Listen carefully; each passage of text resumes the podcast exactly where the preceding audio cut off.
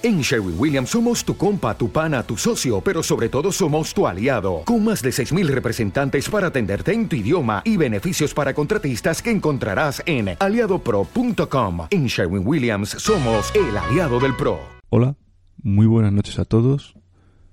Esto es un pergamino de Alejandría, un extracto del podcast La Biblioteca de Alejandría. Somos Juan Acosta, Carlos Cruels, Jesús Retamero, y un servidor, Iván Blanquer. Esperamos que lo disfrutéis.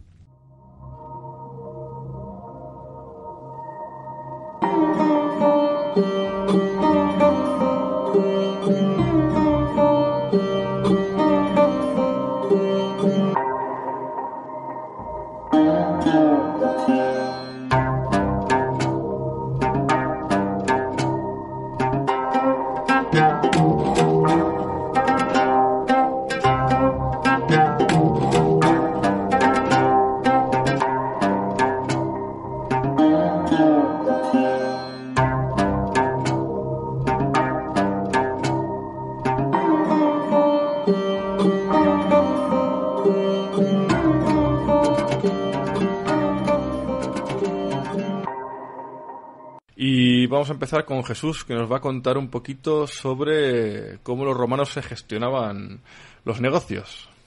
Bueno, yo os voy a contar tres curiosidades de, Roma, tres curiosidades del Imperio Romano, y como bien has dicho, hace referencia a tres modelos de negocio o tres formas de hacerse rico en el Imperio Romano.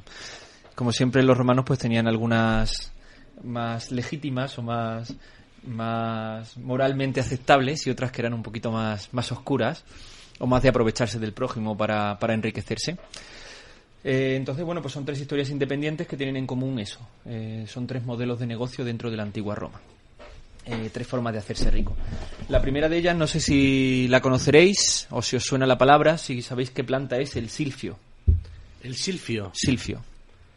¿No? Pues en principio no. Pues es una planta muy interesante que se puso muy de moda en la antigua Roma por un motivo muy concreto. Pero voy a proceder primero a describiros un poco cómo es la planta. El silfio es una planta que crecía alrededor de la ciudad de Cirene, en el norte de África. Eh, tenía raíces robustas, hojas chatas y pequeñas flores amarillas. Eh, rezumaba una savia aromática y esta planta llegó a valer su peso en oro literalmente llegó a valer su peso en oro durante el periodo del Imperio Romano. ¿Qué usos tenía el silfio? El silfio tenía muchísimos usos. Eh, sus crujientes tallos se horneaban, se salteaban y servían y se comían como si fuera verdura. Además, sus raíces se comían frescas y se solían mojar en vinagre como un aperitivo. Era excel excelente para ayudar a conservar alimentos. Es cuando se le daba de comer a las ovejas o, a, al ganado, luego su carne estaba mucho más tierna y mucho más rica y eh, sus brotes se utilizaban también como perfume. Tenían un perfume delicado que se utilizaba para, para como perfume, como cosmético para, para las mujeres. Normalmente se conocía como láser, eh, la planta dentro de la, del pueblo se conocía como láser, y era un condimento muy, muy valorado dentro de lo que es la cocina gourmet, vamos a decir, aunque es una palabra muy moderna, de Roma. Eh, además tenía aplicaciones médicas, el propio Plinio nos habla, nos habla de diferentes aplicaciones Plinio médicas. el Viejo. Plinio el Viejo. Bueno, uno de ellos. Sí. Eh, hay, varios, hay varios Plinios, no, hay varios Plinios, el Viejo y el Joven. O sea, En, sí, hay concretamente dos, el viejo y el joven. Yo creo que aquí estamos hablando de Plinio el Viejo, porque es contemporáneo de Nerón. Entonces yo creo que Plinio el Viejo es el contemporáneo de Nerón. Pues si no recuerdo mal, Plinio el Viejo muere en, la erupción del Vesubio, que es durante el imperio de Tito. Por lo tanto, viviría durante Nerón. Hablo un poco de memoria. sí, Nerón tampoco estuvo tantos años. Eh, bueno, Plinio, Plinio el Viejo nos dice que bueno sirve para frotar el ano cuando se producen ciertos picores.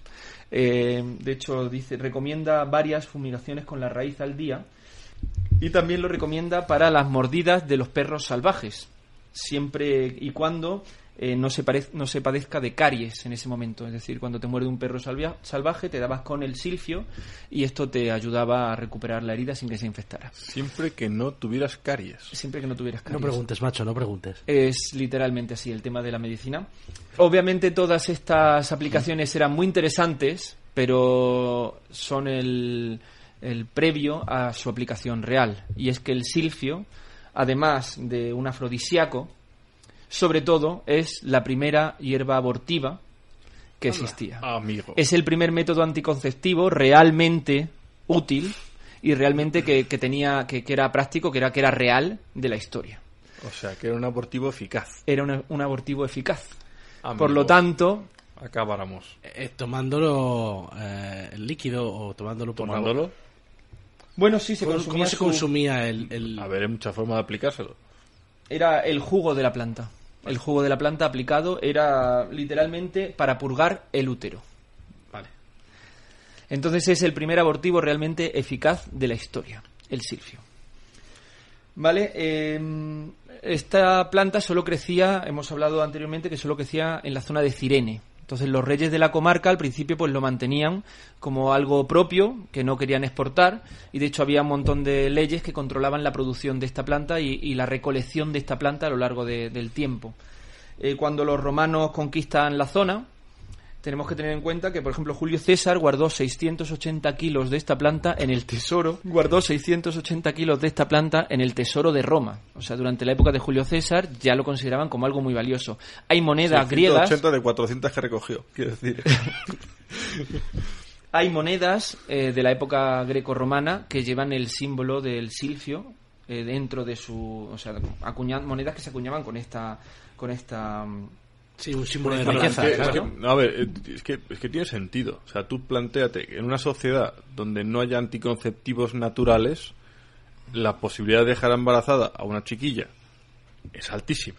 Es altísima. O sea, a ver, eh, yo, me- o sea, yo he visto por ahí. En una época en la que no había contaminantes, A en ver, una época en la lo- que los- tal, ahí, ahí o sea, los romanos fuerte y se tenían, tenían condones que creaban con lana.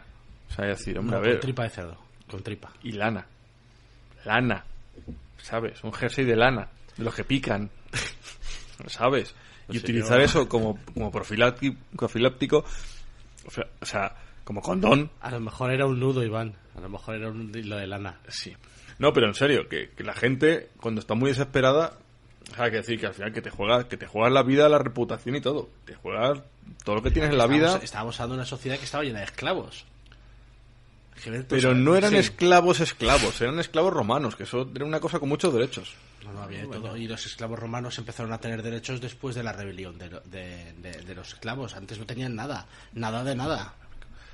Antes tenían algunos derechos, no tenían todos los que luego llegaron a tener, evidentemente, que se ganaron a pulso, como montando ahí sus, sus buenas huelgas y sus buenas eh, movidas. Pero, Huelga. pero, pero, sí, bueno, huelga, por llamarlo de alguna manera. Pero quiero decir, pero sí, desde luego tenían derechos, y tenían derechos y los, y los dueños, o sea, los amos, tenían obligaciones respecto a sus esclavos, ¿eh? Que esto no era libre albedrío. Tenían responsabilidades. Claro. Pero no tenía. O sea, ¿Te está gustando este episodio? Hazte fan desde el botón Apoyar del podcast de Nivos. Elige tu aportación y podrás escuchar este y el resto de sus episodios extra. Además, ayudarás a su productor a seguir creando contenido con la misma pasión y dedicación.